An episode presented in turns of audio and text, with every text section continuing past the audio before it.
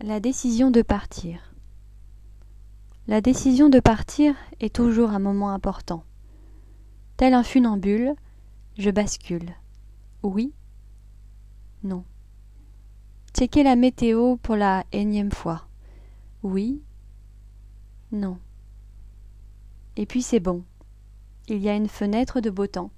Dimanche et non samedi, ce sera dimanche et non samedi. Oui, c'est parti. Je suis cet enfant, ravi de partir sur les chemins d'une aventure fleurie. Départ dimanche, tellement motivé que mon gros sac était prêt la veille. La route est belle. Je vois au loin les cimes perchées, que j'aime appeler mes bien-aimés.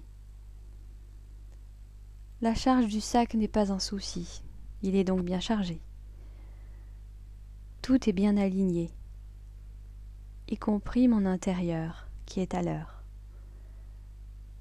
Je suis connecté, ma note est bien accordée, ma demande en montagne est acceptée.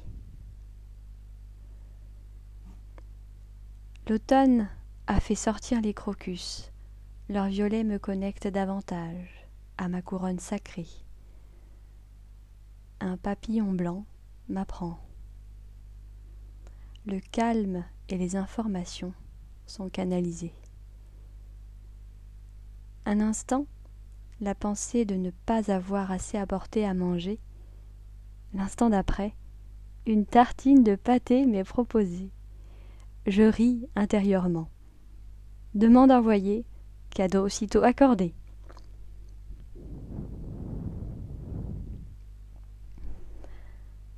Arrivé au refuge, je plante ma maison temporaire, qui se fond dans le paysage, grandiose et magique.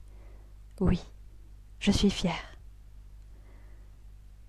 La nuit fut ventée et chahutée, le réveil difficile, et je ne me sens pas reposée. Mais j'ai envie d'espérer et d'oser. C'est parti pour l'ascension Mon Calme. 3077 mètres de calme. Se hisser, grimper, se concentrer. Merci à mon corps.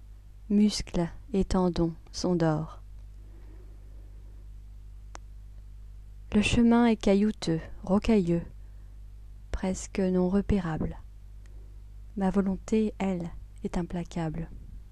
C'est là-haut que je souhaite aller, c'est là-haut que j'irai.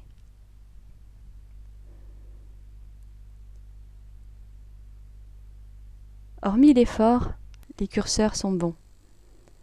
Je suis sur le chemin de mon rêve, du jour et de toujours. Me fondre dans Dame Nature. Je lui appartiens. Vivre ce lien intime et serein, un moment divin. À chaque pas, je suis un.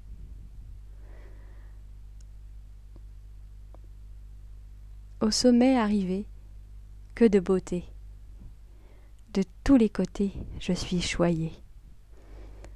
Je pleure de joie et d'allégresse de m'être embarqué dans cette ivresse. Je saute de joie d'avoir rejoint le monde aujourd'hui sur l'un de ses toits. Je touche les étoiles et les nuages, et j'effleure la lune et le soleil je suis présente et bien là.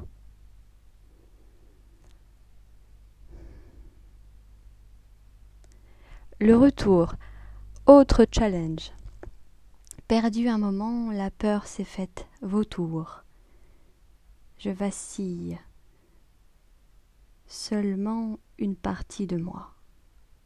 L'autre est sereine et souveraine j'ai rassemblé instinct et intuition. J'ai demandé aux pierres, aux montagnes et aux fées de me donner la direction. Plus bas, près de l'étang, deux heures passant, j'ai retrouvé le chemin que j'avais cru avoir perdu.